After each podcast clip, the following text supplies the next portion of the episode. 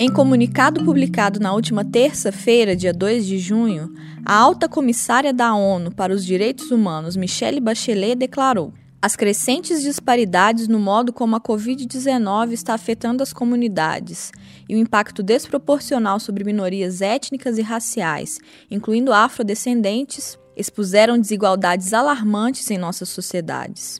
Ela acrescentou que essas desigualdades estão impulsionando a convocação de protestos em centenas de cidades por todos os Estados Unidos. Manifestações essas que evidenciam não apenas a violência policial contra os cidadãos de cor, mas também as desigualdades no âmbito da saúde, educação e emprego, e também a discriminação racial endêmica. Na nota, Bachelet observa que essa não é uma realidade só dos Estados Unidos e lembra que em São Paulo as pessoas de cor têm 62% mais chances de morrer de Covid-19 do que as brancas.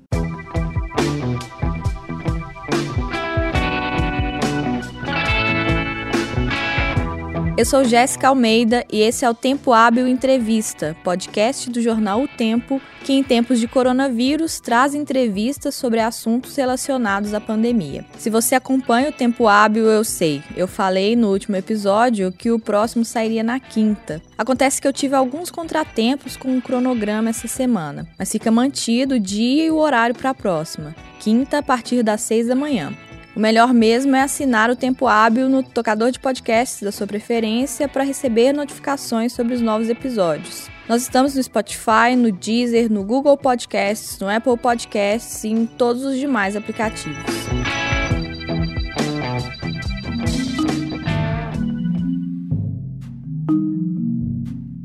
Nos Estados Unidos, o estopim para a onda de protestos recentes foi o assassinato de George Floyd, um homem negro asfixiado por um policial branco no dia 25 de maio. Desde então, grandes mobilizações contra o racismo têm se formado por todo o país. Aqui no Brasil, atos antirracismo também têm sido realizados. No domingo, no Rio de Janeiro, manifestantes pediram o fim das operações violentas em favelas e lembraram o menino João Pedro, morto aos 14 anos em casa numa comunidade em São Gonçalo, região metropolitana do Rio, em 18 de maio. Na segunda, foi a vez de Curitiba ter um protesto contra o racismo. Paralelamente, também foram feitas manifestações contra o fascismo e em defesa da democracia em diferentes capitais brasileiras. Tanto no Brasil como nos Estados Unidos, os movimentos das ruas têm pautado uma série de ações e discussões nas mídias sociais. Para entender a relação entre os protestos e a pandemia, as diferenças e semelhanças entre os contextos dos Estados Unidos e do Brasil, e como o antirracismo e antifascismo se entrecruzam, eu conversei com a doutora em Sociologia pela Universidade de Brasília, Bruna Pereira. Eu queria começar explorando essa relação entre a pandemia do novo coronavírus e a eclosão desses movimentos que estão sendo vistos tanto nos Estados Unidos quanto no Brasil e saber que paralelos que a gente pode fazer sobre a emergência desses movimentos lá e aqui. Bom, eu acho que nos dois países a gente tem Bom, enfim, eu gosto de lembrar, quando a gente está falando de relações raciais, é muito importante que a gente lembre que os Estados Unidos e o Brasil têm históricos diferentes e contextos diferentes. Eu vou falar um pouco disso. Mas assim, o que tem em comum são dois, temos dois governos que não tiveram respostas rápidas e nem efetivas ao coronavírus, à pandemia de COVID-19. E isso teve um grande efeito sobre a economia, claro, e nós temos poucas medidas dos governos para mitigar esses efeitos. Como são dois países muito desiguais, inclusive racialmente, essa ausência de medidas deixou de proteger as pessoas mais pobres, que tanto no Brasil quanto nos Estados Unidos, entre os mais pobres estão as pessoas negras. Então, por exemplo, nos Estados Unidos, o que a gente tem é um contexto em que a população negra já está extremamente vulnerável, desemprego aumentando muito entre todo mundo, mas principalmente entre os negros e com uma mortalidade acentuada de pessoas negras. Proporcionalmente tem morrido muito mais pessoas negras do que brancas vítimas do COVID-19. Isso gerou uma reação, enfim, nós já tínhamos esse, todo esse cenário que favorecia manifestações, protestos, que geravam muitas insatisfações. E com isso, nós somamos um histórico de lutas contra a violência racista dos policiais contra a população negra. E aí, o assassinato do George Floyd pelo policial branco, naquelas condições, ajoelhado por oito minutos e meio no pescoço da pessoa, do George Floyd, teve foi o fósforo riscado, né? Foi o que precisava para que a gente tivesse um levante num país em que existe um histórico de levantes. Desde a gente teve na década de 60 a luta pelos direitos civis, a gente teve um longo histórico de combates, de manifestações, de protestos nas ruas pelo final da segregação, que até a década de 60 ainda era vigente nos Estados Unidos.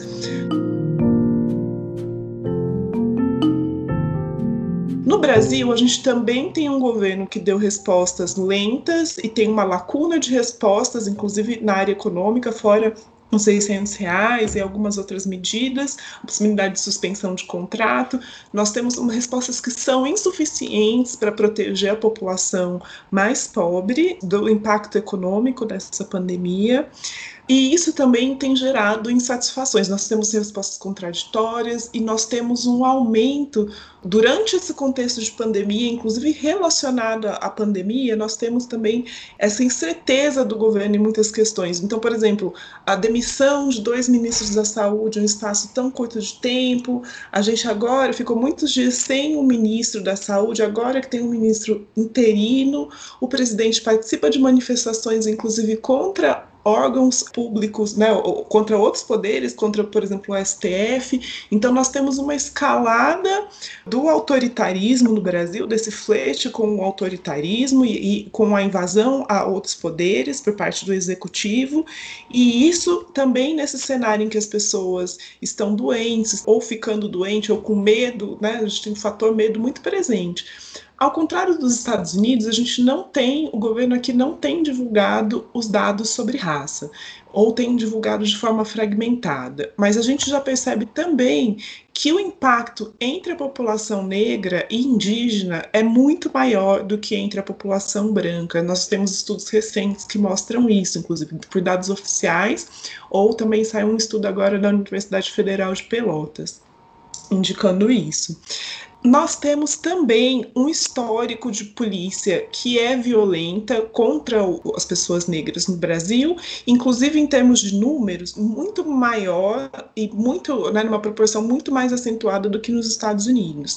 E agora a gente tem esses eu acho que é importante ressaltar que sempre existiu também esse diálogo entre racial entre Brasil e Estados Unidos. Então não é surpresa que os protestos de lá levem a protestos aqui. A gente teve um protesto grande em Curitiba e no Rio de Janeiro que foram especificamente contra a violência racista da polícia e junto a isso nós temos um movimento da sociedade civil que está lutando contra, né, as pessoas estão indignadas e se manifestando contra o autoritarismo do governo, então se aliando de uma certa forma a... Como nós temos essas manifestações fazendo uso de uma simbologia fascista e neonazista, as manifestações da sociedade civil estão organizadas em torno da bandeira do antifascismo. E é por isso que a pauta do autoritarismo está sendo combatida não só como uma fala contra o autoritarismo, mas sim contra o fascismo. E por isso nós temos o antifascismo como a bandeira que está aglutinando as demais. Mas dentro disso, nós temos também essa tendência agora né, de agregar algumas pautas nessa manifestação contra o governo e talvez inspirado pelos movimentos nas ruas nos Estados Unidos, mas também pelas ações anteriores do movimento negro aqui no Brasil, nós temos uma junção dessas pautas. Então, hoje a gente tem visto muitas pessoas se manifestando contra o racismo, contra o racismo, mesmo se isso não tem uma certa profundidade, né? Mas nós temos uma agregação dessas pautas mas o racismo no Brasil ele tem esse aspecto mais velado, né? O Brasil não gosta de se ver como um país racista. Então, impulsionar essa pauta costuma ser muito mais difícil do que impulsioná-la nos Estados Unidos. A sua resposta já contemplou um pouco isso, mas eu queria que a gente se detivesse um pouco mais nessa questão. Você apontou semelhanças, diferenças e o fato de que nos Estados Unidos a coisa está mais unificada em torno do Black Lives Matter, na luta contra o racismo. E aqui no Brasil tem a junção de outras pautas. É por conta dessa questão do racismo velado? Como é que o racismo é tratado aqui e como é que ele é tratado lá?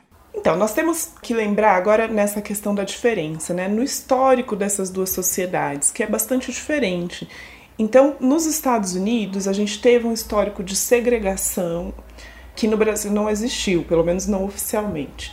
Nós tivemos nos Estados Unidos a isso, até a década de 60, leis que permitiam que se segregassem, por exemplo, os bairros, né, onde se podia morar, os restaurantes, isso no Brasil não existiu. Por outro lado, o controle da população negra no Brasil, nós temos que lembrar outra coisa também. Junto à questão da segregação, e aqui não existiu segregação, nos Estados Unidos os negros são 13% da população. No Brasil, nós somos mais de 56%, e isso faz uma grande diferença. Então, desde o Brasil imperial, a gente já tem uma preocupação dos governos brasileiros, das elites nacionais, com o número de pessoas negras, com a proporção de população negra no Brasil.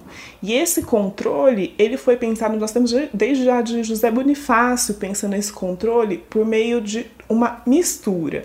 E aí não necessariamente mistura como miscigenação, mas também, mas mistura no sentido de que pessoas negras convivendo com pessoas brancas para diminuir uma eventual possibilidade de reação.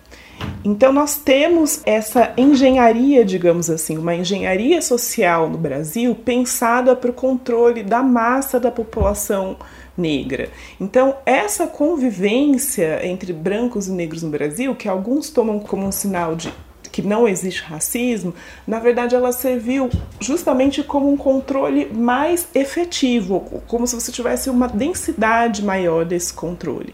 Enquanto que nos Estados Unidos, é claro que uma situação de segregação oficial não é boa, não estou falando em termos de melhor ou pior aqui, né? São diferenças mesmo contextuais.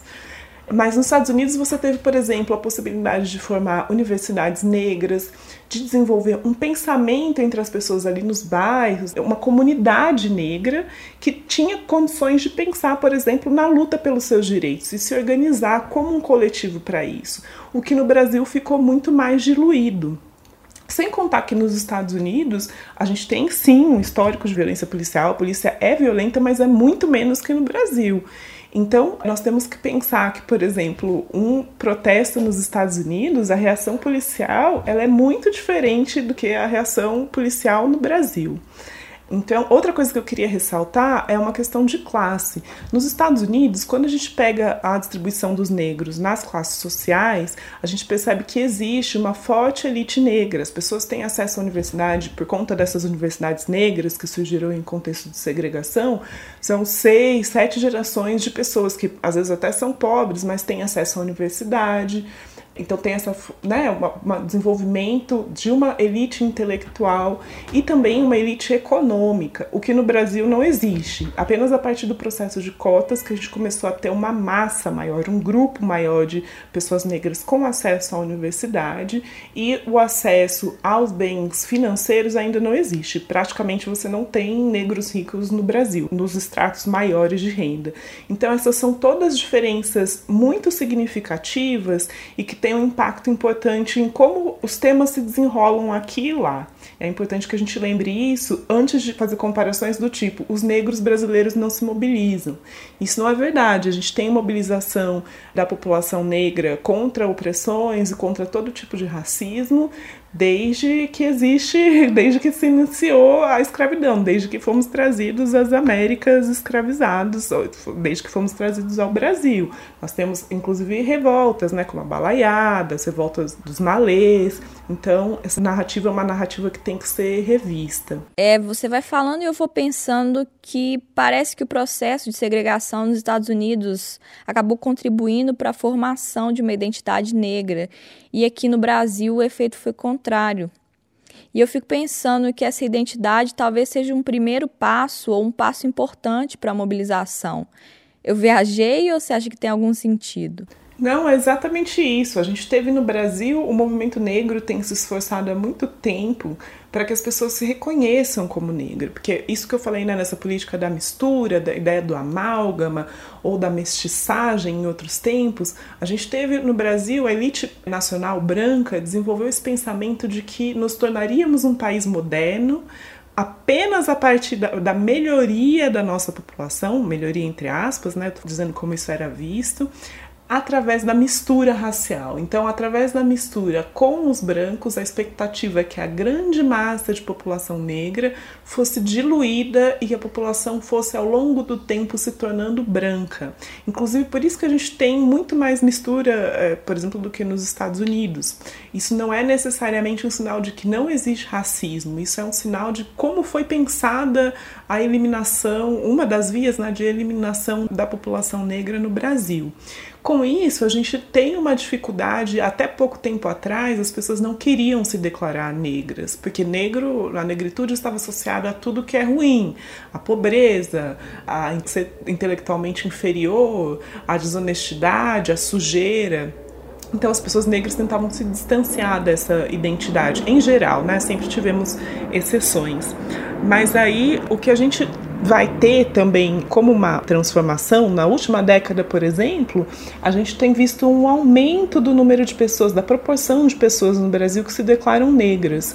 Isso devido às políticas de ações afirmativas e outras ações do movimento negro que tem lutado para ressignificar essa ideia de negro, para que seja visto também como uma questão positiva e para que as pessoas negras possam se identificar como negras e a partir daí lutar o racismo.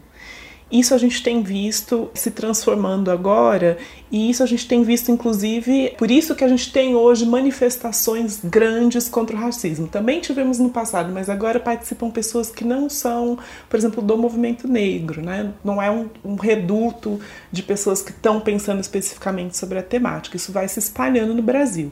Mas isso é muito mais lento. Isso não precisou acontecer, por exemplo, nos Estados Unidos, se for para a gente voltar para essa comparação. Lá você sempre teve essa identidade negra. E voltando um pouco nas pautas dos protestos aqui no Brasil, eu queria saber: existe antifascismo sem antirracismo? O que, que define uma coisa e a outra e em que pontos que elas se encontram? É, por definição, não existe antifascismo sem antirracismo. A questão é que a gente pode questionar como essas duas lutas de fato se conectam. Então, o fascismo tem essa ideia de superioridade racial, né? Superioridade da raça branca. Então, a princípio, se você combate o fascismo, você também teria que combater o racismo que ele traz como uma marca da definição desse tipo de pensamento. Do fascismo, ele é um dos pilares dele é a ideia de superioridade da raça branca. Inclusive, né, quando surgiu na Itália, nós tivemos intervenções da Itália na Etiópia justamente com essa ideia de superioridade branca. Agora, a pauta antirracista, como ela está colocada agora no Brasil, ela também né, tem essa afinidade por essa entrada com o antifascismo, mas no Brasil a gente ainda tem uma grande dificuldade dos movimentos de esquerda, que seria então né, do antifascismo no caso, de assimilarem de fato a pauta racial. Existe uma ideia de que no Brasil o mais proeminente é a desigualdade de classe e que raça seria então como se fosse um subproduto. Nós temos uma série de estudos na academia, né, na sociologia, mostrando que não é bem assim. Raça e classe elas estão conectadas.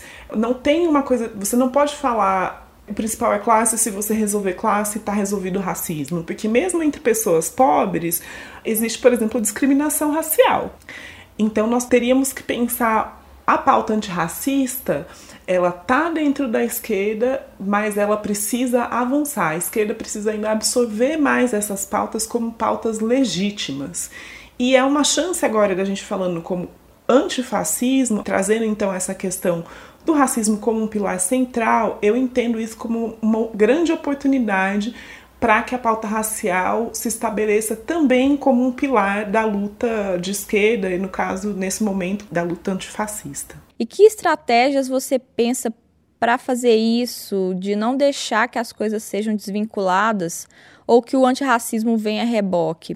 Eu estou perguntando isso porque a cantora Luede Luna fez um post no Instagram falando o seguinte: quando o mundo inteiro se debruça sobre o debate racial, quando está tendo ato Black Lives Matter até em Amsterdã, quando o Brasil tem mais da metade da população negra e a polícia que mais mata, a gente decidiu lutar contra o fascismo ou colocar o racismo no mesmo bolo desandado. Quais são os caminhos para lidar com essa questão? Bom, eu acho que a questão é essa. Acho que o movimento negro e hoje na né, influências pelas redes sociais a gente tem muita gente negra produzindo material e falando sobre a centralidade do racismo. A impressão que eu tenho é que eu acho que é importante, algumas pessoas acham que é oportunismo, muita gente está se declarando antirracista por oportunismo. Acho que pode ser verdade, mas também é uma boa oportunidade para que o tema entre em pauta. Porque se ele estiver fora de pauta, a gente não consegue nem isso. Então, acho que essa é uma ótima oportunidade para que o racismo seja levado a sério no Brasil. Mas para isso, a gente depende porque, enfim, as pessoas negras fazem sua parte. Eu vejo muitas pessoas negras, a gente está discutindo, a gente vai para mídia, a gente vai para a rua, a gente escreve sobre isso, a gente informa nas redes sociais. Então, o que a gente precisa nesse momento é uma boa vontade de escuta da sociedade brasileira como um todo. Que a sociedade brasileira se disponha, em primeiro lugar, a reconhecer que é racista, em segundo lugar, a reconhecer que o racista não é só o outro, que cada um de nós, principalmente as pessoas brancas, reproduzem práticas racistas que precisam ser vistas e pensar como isso afeta a população negra no nível estrutural. Agora, para isso precisa ter uma vontade política, uma vontade e uma capacidade de ouvir que até hoje as elites brancas no Brasil não demonstraram. Essa capacidade de escuta. Sempre trataram as pessoas negras como, agora eu tô falando principalmente dos movimentos mais progressistas, muitas vezes trataram um grupo negro as demandas da população negra como demandas secundárias. Então, ou isso vai para o centro da pauta e é tratado como uma questão de fato, uma, uma questão que eu vejo, você está perguntando assim, como isso pode ser tratado medidas efetivas. Então, por exemplo, a gente tem uma série de empresas, inclusive algumas da mídia, se declarando antirracistas nesse momento, participando de mobilizações nas redes sociais, isso é muito interessante. Mas quais dessas empresas de fato contratam pessoas negras? Quais dessas empresas têm pessoas negras em posições de comando, em chefia, gerência nas suas empresas? Quais dessas empresas pagam salários iguais né, para pessoas negras e brancas exercendo os mesmos cargos? O que as estatísticas nos mostram é que são pouquíssimas. E da mesma forma, intelectuais. Então a gente tem uma série de pessoas agora que estão né, que na mídia ou que estão é, em todo tipo de lugar e tem voz, tem algum tipo de voz e falam aí quando falam da questão racial, falam como uma questão residual. Eu quero saber, de fato, assim, quando essas pessoas vão abrir espaço para que pessoas negras falem, se recusar, por exemplo, a estar em painéis em que só existem especialistas brancos, e isso não só sobre racismo, nos debates sobre o Brasil em geral. Precisamos trazer as pessoas negras para falar. Se a gente não tiver essa possibilidade de fala e também esse momento de escuta, a gente não consegue produzir transformações efetivas que de fato alterem a condição de subalternidade em que a população negra brasileira tem vivido desde o, de que fomos trazidos para as Américas. E você falou que esses posicionamentos nas mídias sociais podem ser um ponto de partida, né? Eu queria saber qual que é a sua leitura sobre a forma como essas discussões estão se desenrolando nas mídias sociais. Essa semana teve o Blackout Tuesday, que depois foi alvo de questionamentos. Enfim, eu queria saber como você enxerga essa dinâmica nas mídias sociais. É, eu acho que a gente precisa aproveitar oportunidades. Eu tenho visões diferentes dentro do movimento negro intelectualidade negra, né? Algumas pessoas acham que isso é oportunismo e que amanhã outra pauta já vai tomar conta. Acho que isso é possível de acontecer sim. Mas também acho que quando o tema vem para pauta, a gente se esforça tanto para colocar o tema em pauta, então quando vem para pauta, a gente precisa aproveitar. E eu acho que aproveitar nesse momento é justamente isso: é dizer muito bom, muito legal, blackout e tal. quais são as suas ações racistas e como você pretende mudá-las.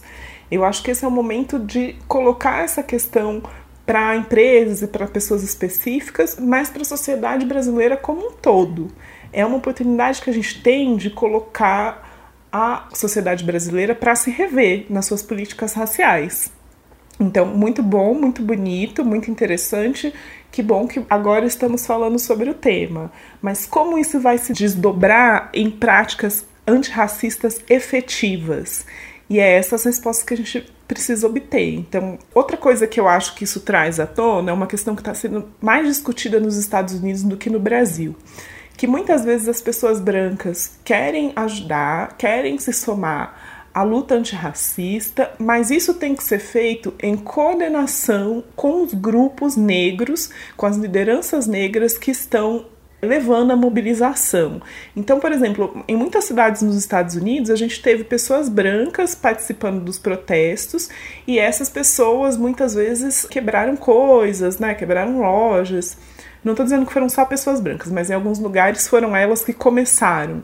E depois desses impactos, eles recaem sobre as comunidades negras, porque são elas que vão ser reprimidas. As pessoas brancas voltam para suas casas e as pessoas negras que vão ser fortemente reprimidas.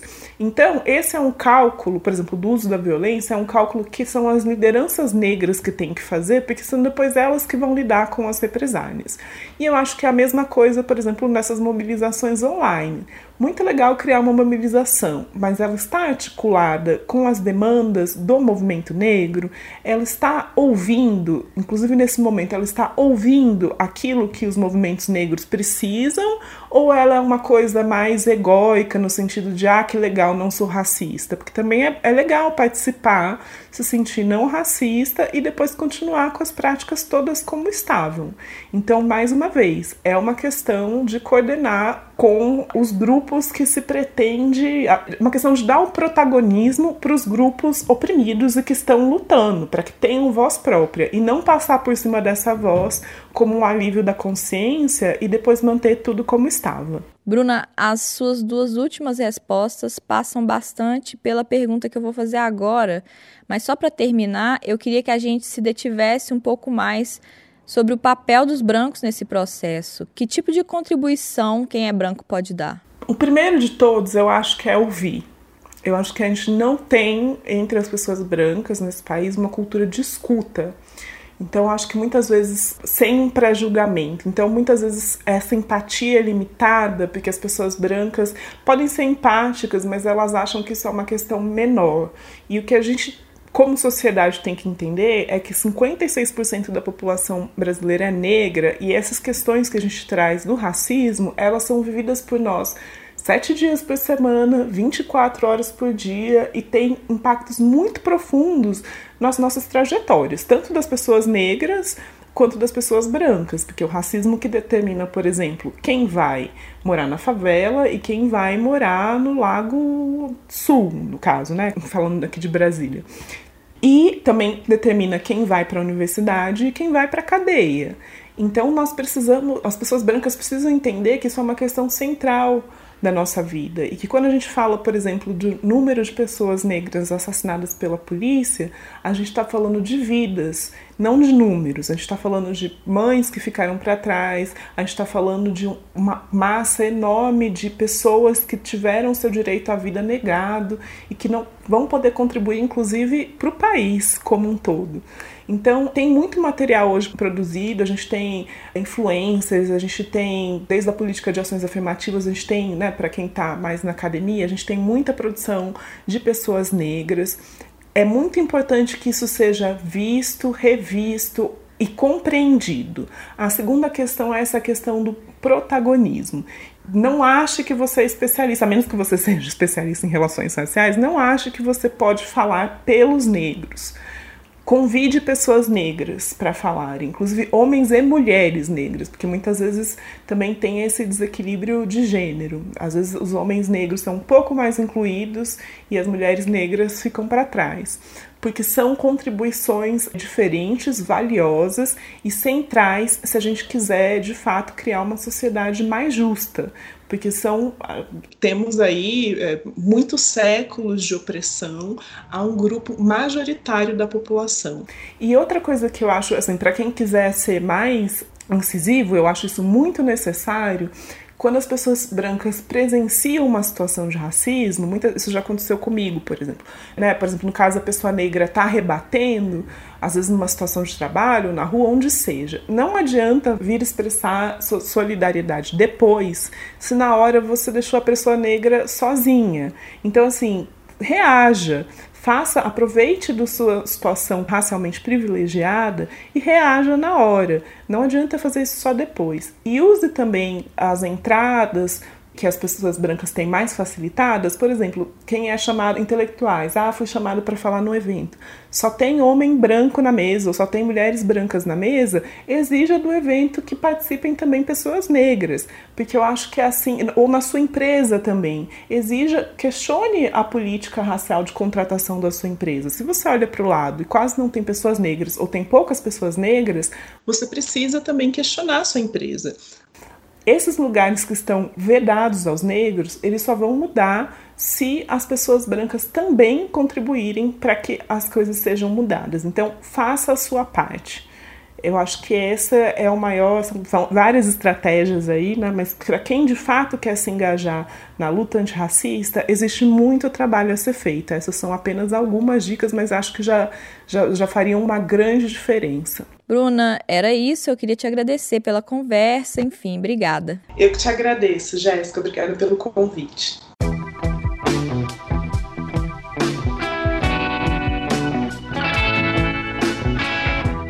Você ouviu Tempo Hábil Entrevista, podcast extraordinário do jornal O Tempo para tempos de coronavírus. O programa retorna na próxima quinta, a partir das seis da manhã. Caso ainda não tenha feito isso, nos acompanhe assinando o Tempo Hábil no seu tocador de podcasts favorito. Nós estamos no Spotify, no Deezer, no Google Podcasts, no Apple Podcasts e em todos os demais aplicativos. Eu sou Jéssica Almeida e fiz a produção, o roteiro, a edição e a mixagem do programa. O Tempo Hábil Entrevista volta na semana que vem. Até lá!